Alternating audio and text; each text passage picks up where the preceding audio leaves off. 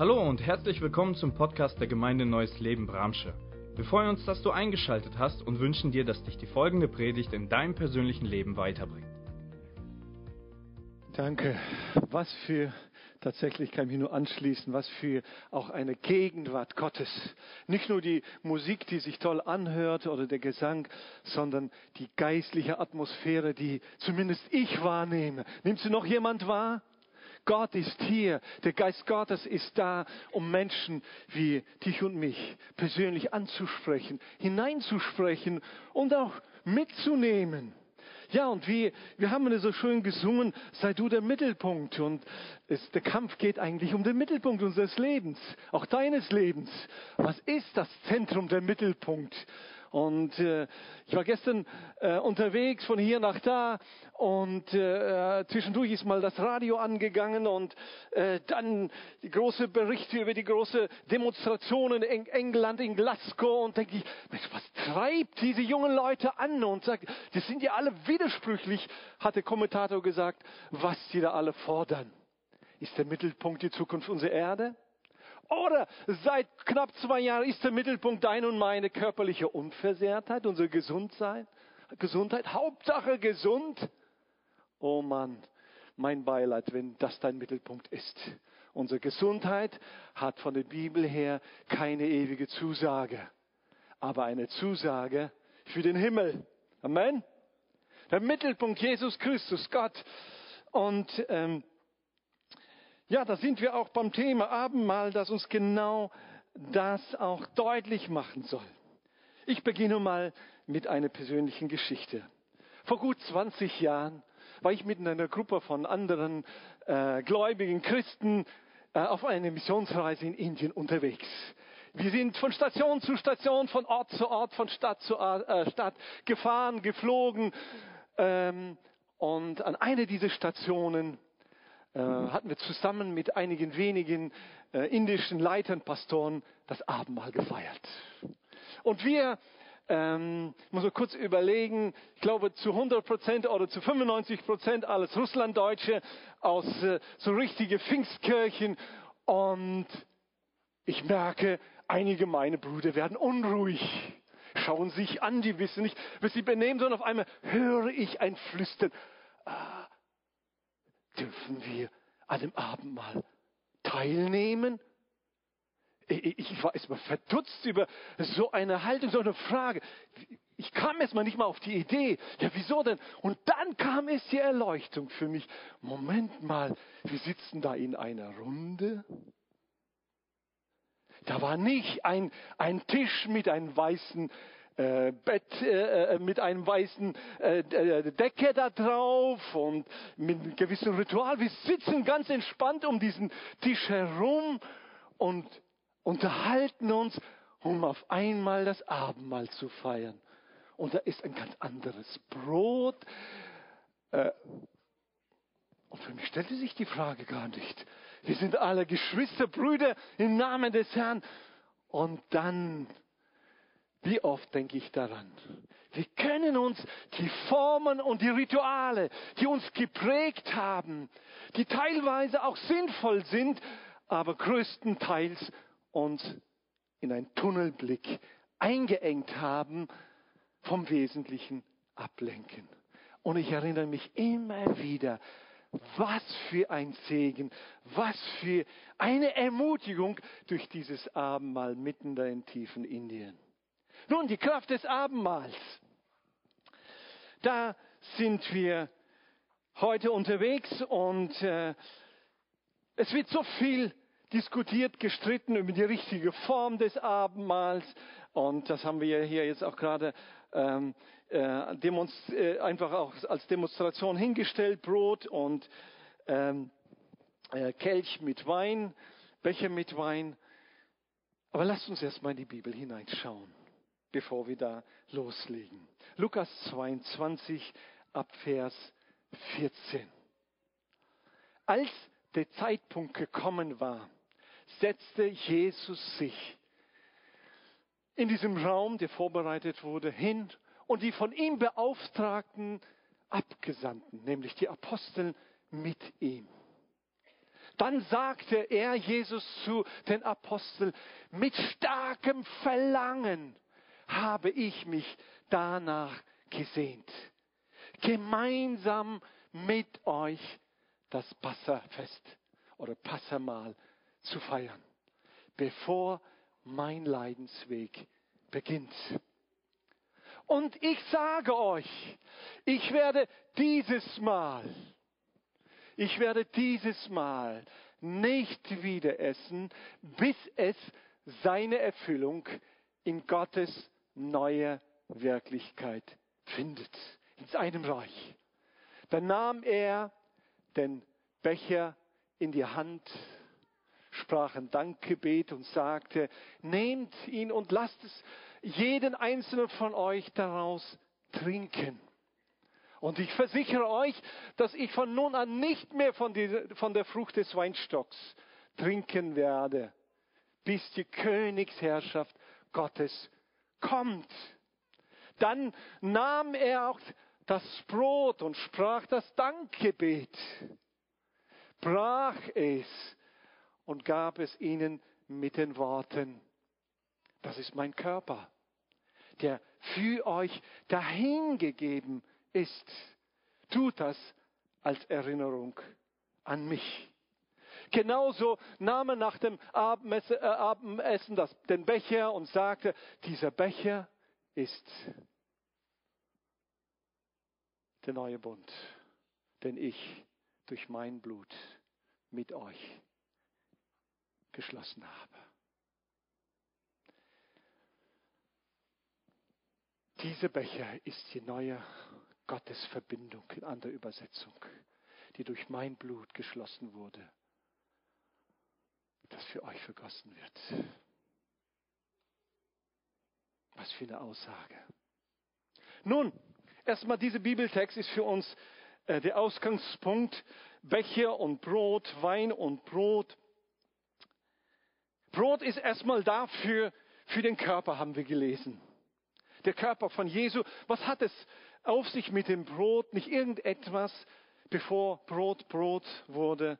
Da waren Körner, da war Weizen, da, das ist gedroschen worden, das ist gebrochen worden, äh, gemahlen worden und unter extreme hohe Hitze wird Brot zu Brot.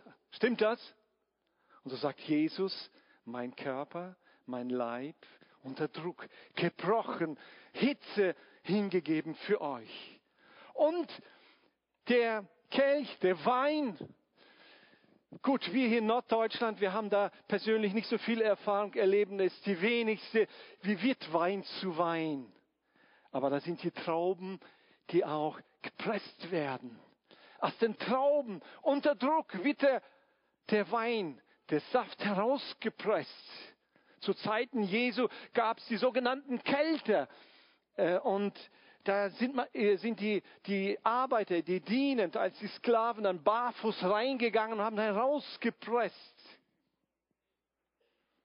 Das ist mein Blut, sagt Jesus. Es ist aus mir herausgepresst worden unter diese Last, die mich gepresst hat, gedrückt hat. Aber das tue ich für euch. Nun, zunächst drei Gedanken aus unserem Bibeltext, den wir heute äh, gelesen haben. Und das soll der Aus, äh, Ausgangspunkt und auch die Einleitung zu den Hauptgedanken dann werden. Zunächst halten wir Folgendes fest. Äh, fest. Jesus selbst setzte das Abendmahl ein. Das ist jetzt auch äh, für uns auch theologisch wichtig. Das ist keine Erfindung von einem Pastor, von einem Bischof, von irgendeinem Konzil, das sich zusammengesetzt hat und gesagt, das wäre doch gut, in diese Form diesen Gedanken mal zu Ausdruck bringen. Also im Laufe der Kirchengeschichte ist so vieles entstanden, was äh, teils seltsam ist, teils auch sinnvoll ist und manches weiß man gar nicht, wo kommt es eigentlich her. Aber so Dinge wie die Glaubenstaufe oder das Abendmahl ist höchstpersönlich von Jesus selbst eingesetzt worden und auch angesprochen worden. Sagen wir dazu Amen. Ja, Jesus selbst, Vers 14, als der Zeitpunkt gekommen war, setzte Jesus sich in den Raum hin und die von, und die von ihm beauftragten Abgesandten, die Aposteln, mit ihm. Ganz klar, Jesus hat es markiert. Das ist, was ich jetzt einsetze. Ähm, es wird auch in den anderen Bibeltexten als das Herrenmahl bezeichnet. Also etwas, was mit den Herrn zu tun hat. Nicht einfach, na gut, die Apostel, die sind dann so unter sich, ich zeige es euch, wie es geht, und dann macht es mal einfach. Sondern Jesus hat es eingesetzt als der Herr und es bleibt auch das Herrenmahl. Äh, sozusagen, Jesus Christus ist und bleibt der Gastgeber bei diesem Abendmahl. Hört ihr es? Jesus setzt es ein als derjenige, der der Gastgeber ist. Ich lade euch ein zu meinem Tisch. Auch eine andere Ausdrucksweise der Bibel, zum Tisch des Herrn. Zu seinem Tisch lädt er ein und kommt zusammen. Das ist grundlegend wichtig für auch das biblische Verständnis dafür. Der weitere Gedanken, das Abendmahl ist die Erfüllung des Passamals. Nun, Jesu äh, äh, war Jude. Ich hoffe, das äh, ist äh, außer Frage für uns alle. Er ist als Jude geboren, er lebte unter Juden, er sprach Hebräisch, also Jüdisch und in dem Kontext des Judentums. Können wir dazu auch Amen sagen? Weil manchmal finden wir das ein Problem und irgendwie die einen wollen all das Jüdische verdrängen und bloß nicht irgendwie einen Berührungspunkt zu haben und die anderen meinen, wir müssen noch mehr jüdisch werden als die Juden. Ganz entspannt. Wir sollen Nachfolger, Jünger Jesus sein und bleiben. Okay? aber das berücksichtigen. Und mittendrin, da, äh, das Volk Israel hatte einen Auftrag. Damals noch in Ägypten mit dem Passamal. Und Jesus bringt es zum Ausdruck hier. Da, da mit dem Passamal und in Vers 15. Mit starkem Verlangen habe ich dann, mich danach gesehen. Er hatte eine Sehnsucht gemeinsam mit euch das Passafest beziehungsweise das Passamal zu feiern, bevor mein Leidensweg beginnt. Also Jesus macht deutlich, dieses Passafest, Passamal hatte eine Botschaft, hatte eine Bestimmung, einen Auftrag, nämlich mein Leidensweg. Das zu verkünden, circa 1500 Jahre lang hat das Volk Israel das Passamal, das Passafest gefeiert. Mit einer teils offensichtlichen, teils geheimnisvollen Botschaft. Gott bereitet einen Weg vor. Gott hat einen Plan und durch das Feiern des Passamals, da kommt die Familie zusammen, eine überschaubare Gruppe. Sie nehmen das Passalam, es wird geschlachtet, es wird ähm, gebraten, gegessen, bestimmte Zeremonien, Kräuter und so weiter. All das Jahr für Jahr, Hundert äh, um Jahrhunderte wird es gefeiert mit einem Ziel. Irgendwann wird es zur Erfüllung kommen. Und Jesus sagt, und meine Sehnsucht, nämlich Gottes Sehnsucht. Die Sehnsucht des, vom Vaterherz Gottes war es, dass es Wirklichkeit wird. Die Botschaft, der Kern des Passamals, des Passafestes, nämlich der Leidensweg von Jesu. Und äh, die Sehnsucht danach war, und der, der Johannes, der Täufer, hat es folgendermaßen im Johannesevangelium 1,29 zum Ausdruck gebracht. Seht her, das ist das Lamm Gottes, das die Sünden der Welt wegnimmt. Halleluja. Über hunderte von Jahren war die Botschaft und der Sinn vom Passamal darauf hin.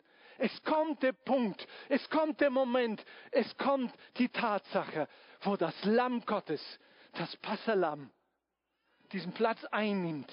Das Passalam kündigt es nur an und dann kommt das Lamm Gottes und trägt die Sünden der Welt weg. Halleluja.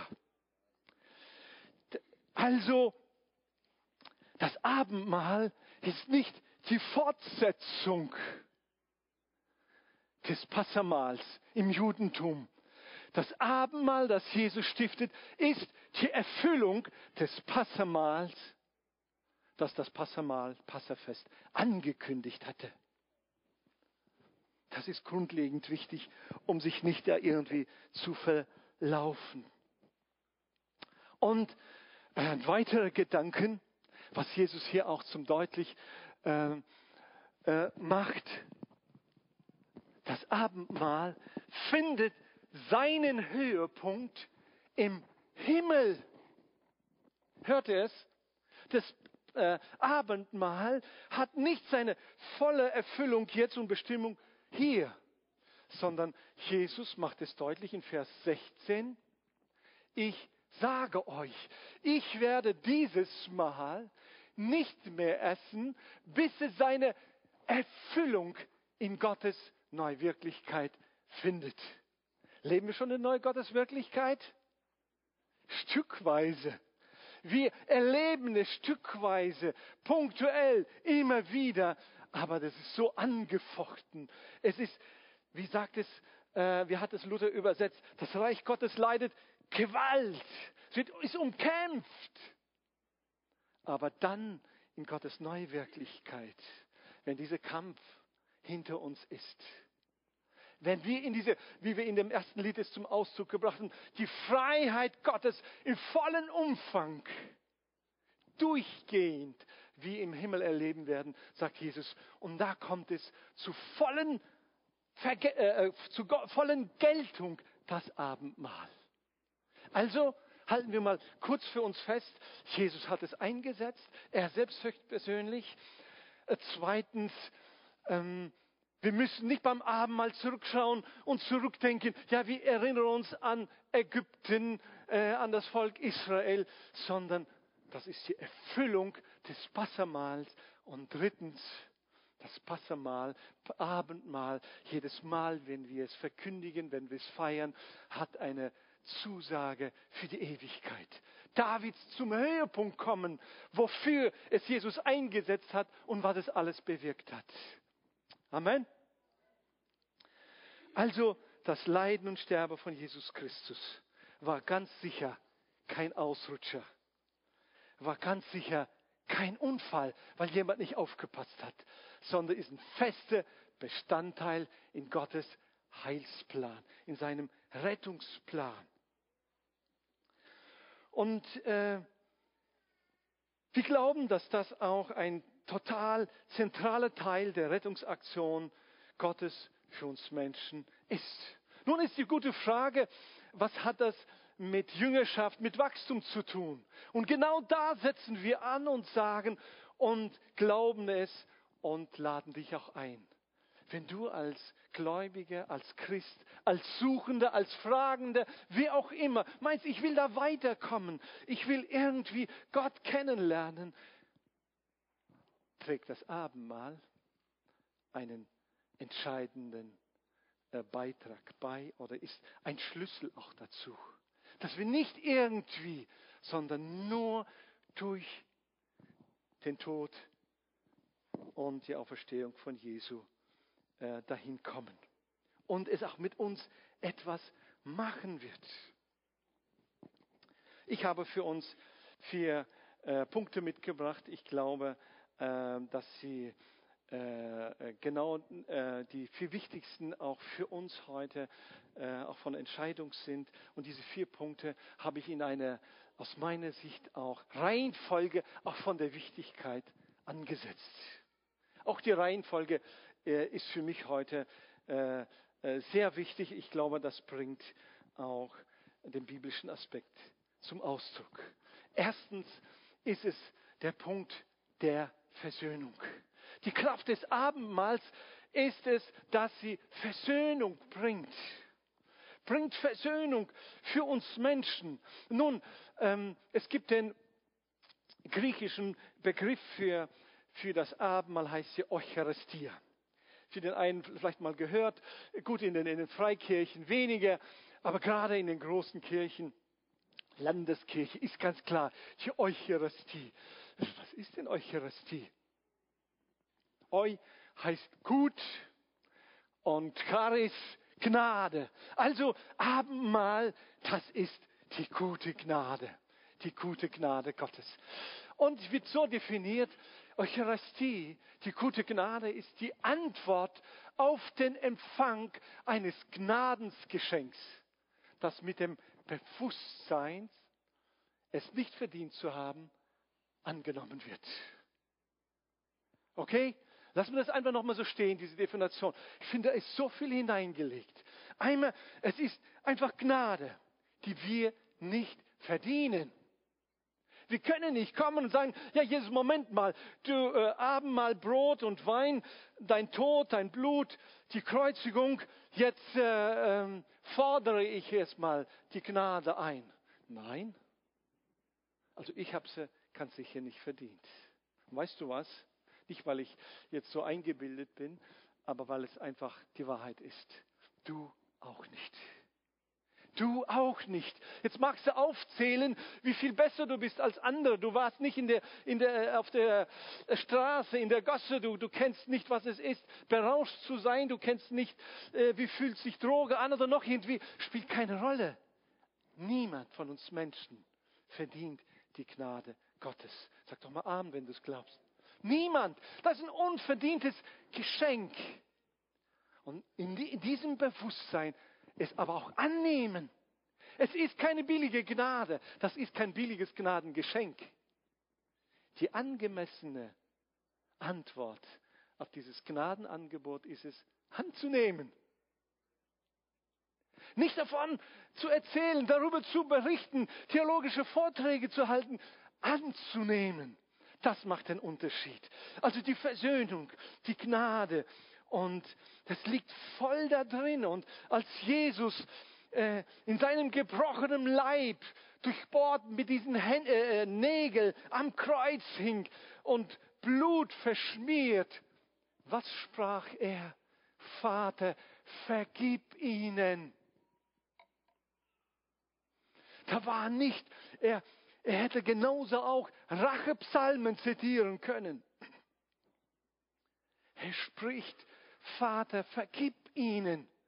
Ich tue es, ich hänge hier, ich blute hier, damit ich die Menschen mit dir versöhne. Halleluja. Also ohne Vergebung sind wir alle ausgeliefert.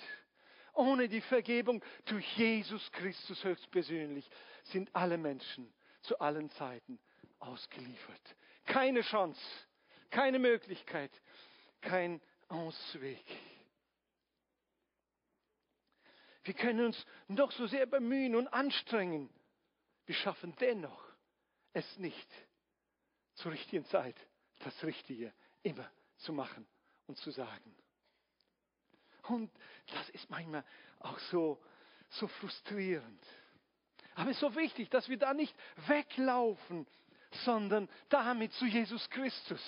Wenn wir merken, ich habe wieder versagt, Gott, ich habe dich enttäuscht, ich weiß doch, was richtig ist, was dein Weg ist, was dein Wille ist, habe wieder versagt. Und dann lade ich dich ein, Schwester, Bruder, Freund, Besucher, höre diese Worte von Jesu vom Kreuz herab. Vergib ihnen. Vater, vergib ihm, denn er hat da einfach wieder versagt. Aber vergib ihn, ich vergebe ihm. Nur durch Jesus Christus kommen und ihm unser Versagen bekennen. Nun, da haben wir es ja auch mit der Anklage unseres Gewissens zu tun. Kennt das jemand, wenn sich das Gewissen meldet? Äh, sag mal, kennt das jemand? Kann es mal mit Handzeichen? Die Anklage des Gewissens. Oh, wer das nicht kennt, muss ich mir Sorgen machen. Denn nämlich gutes Gewissen heißt, dass es uns anklagt oder bestätigt. Und wenn es nicht anklagt, dann habe ich Grund anzuzweifeln, wie aktiv noch mein Gewissen unterwegs ist im Licht Gottes. Denn fehlerhaft sind wir alle. Okay? Deswegen, ich will nicht noch normal uns einladen, aber einfach für uns einfach als Gedanke. Lass uns das ehrlich auch zugeben. Gutes Gewissen heißt nicht immer äh, Gewissen, das uns bestätigt, sondern mal bestätigt, aber vor allen Dingen auch überführt und sagt, ah, ah, Andreas, Nicht korrekt? Falsch? Andreas, das ist jetzt Sünde. Hier hast du nicht auf Gott vertraut. Hier noch irgendwie. Unheimlich wichtig. Aber unser Gewissen, oh, das ist, das können wir einfach nicht, das können wir nicht bestechen. Das ist so. Und es geht immer mit uns und wir können uns ablenken, wir können uns berauschen lassen. Aber das Gewissen, das kann so tief uns treffen. Aber Achtung, worauf will ich hinaus? Unser Gewissen klagt uns an und ich glaube, der Teufel bedient sich auch nicht selten unseres Gewissen. Nämlich, eine der Namen von Teufel lautet der Ankläger. Der Ankläger, der uns anklagt. Und manchmal bedient er sich unser Gewissen. Er kriegt es mit, okay, wir haben ein mulmiges Gefühl, ich glaube, das war da nicht so richtig. Und da haut er volle Kanne rein und sagt, ja, ja, genau. Und da willst du noch auf Gnade hoffen? Ja, genau. Da hast du schon zum dritten Mal gehört. Und du glaubst wirklich, dass dir vergeben wird, dass du noch mal eine Chance zur Versöhnung mit Gott bekommst. Und hier setze ich an 1. Johannesbrief, Kapitel 3, Vers 19 und 21. Wenn das der Fall ist, wissen wir, dass wir auf der Seite der Wahrheit stehen. Zudem können wir damit unser Herz, unser Gewissen vor Gott zur Ruhe bringen.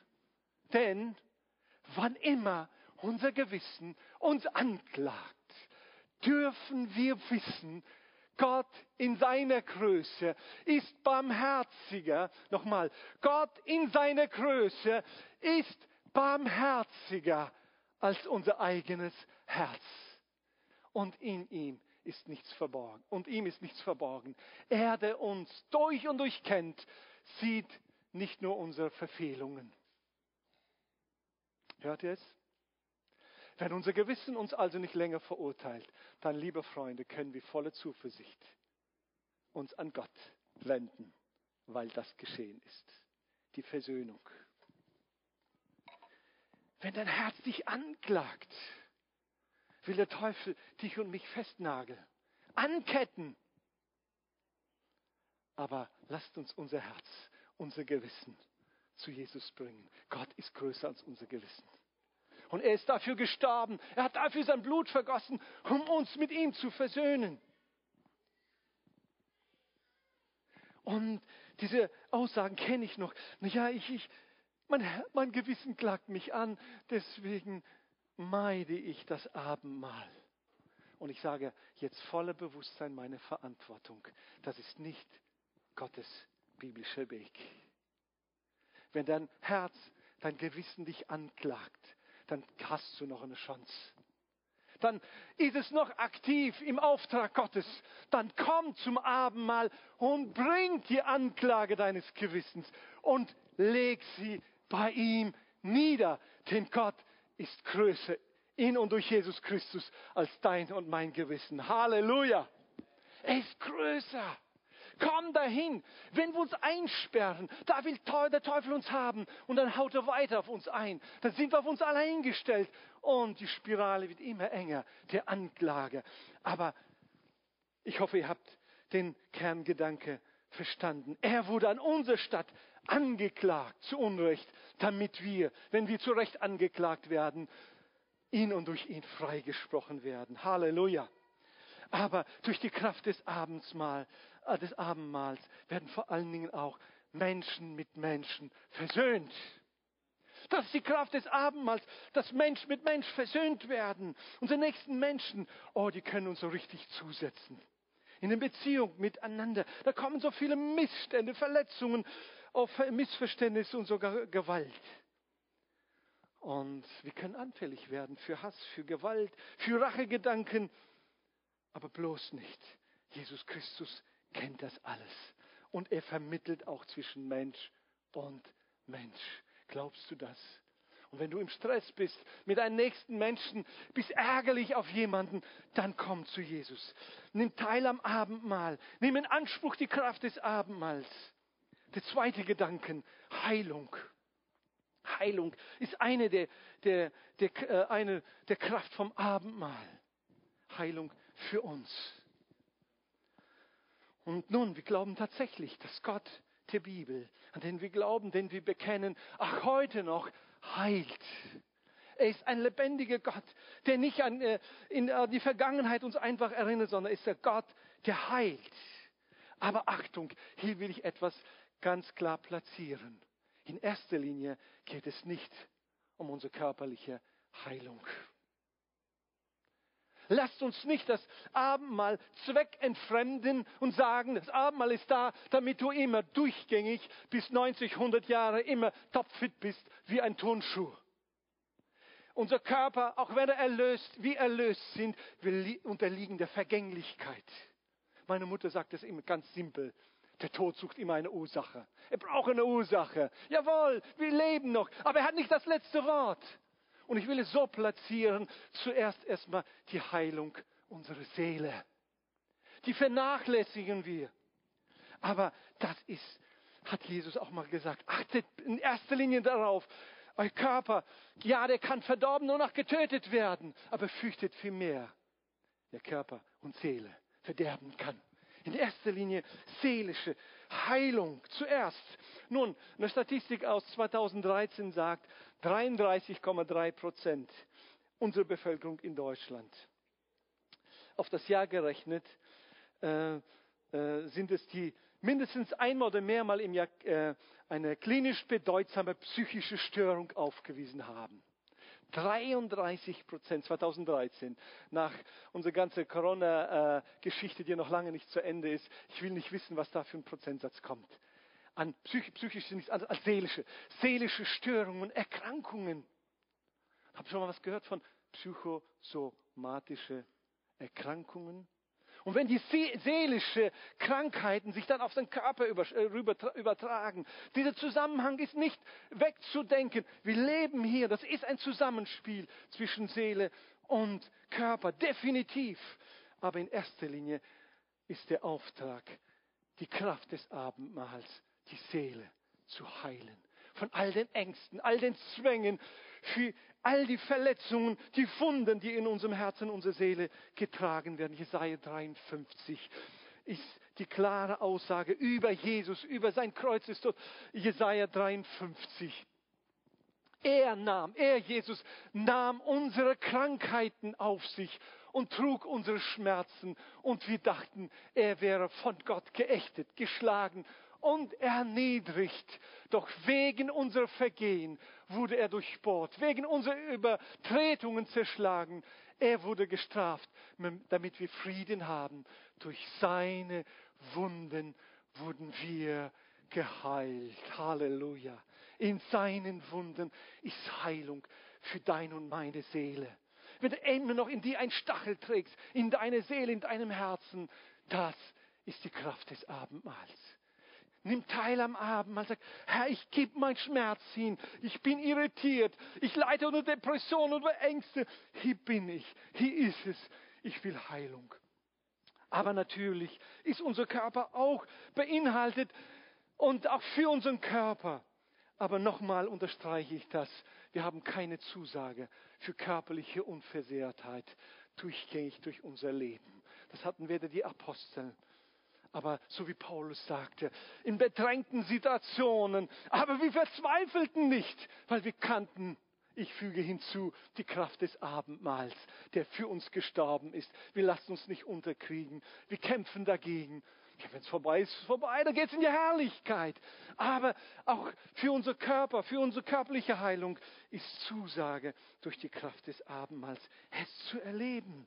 Eucharistie, unverdiente Gnade annehmen. Drittens, die Kraft des Abendmahls für die Zukunft. Sag mal, kennt das jemand? Zukunftsängste? Wie wird es? Was soll aus uns werden? Und wir jetzt als die, ne, Georg, die äh, frisch gewordenen Großväter, was soll aus unseren Enkelkinder werden? Zukunftsängste.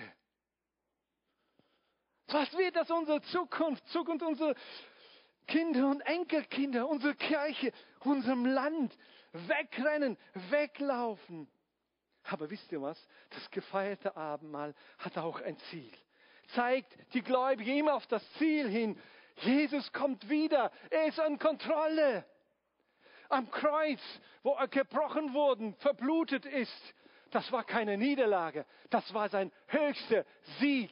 Sagt jemand Amen, wer es glaubt. Dass er der Herr ist. Und er sagt, äh, Zukunftsängste, leg sie nieder bei mir.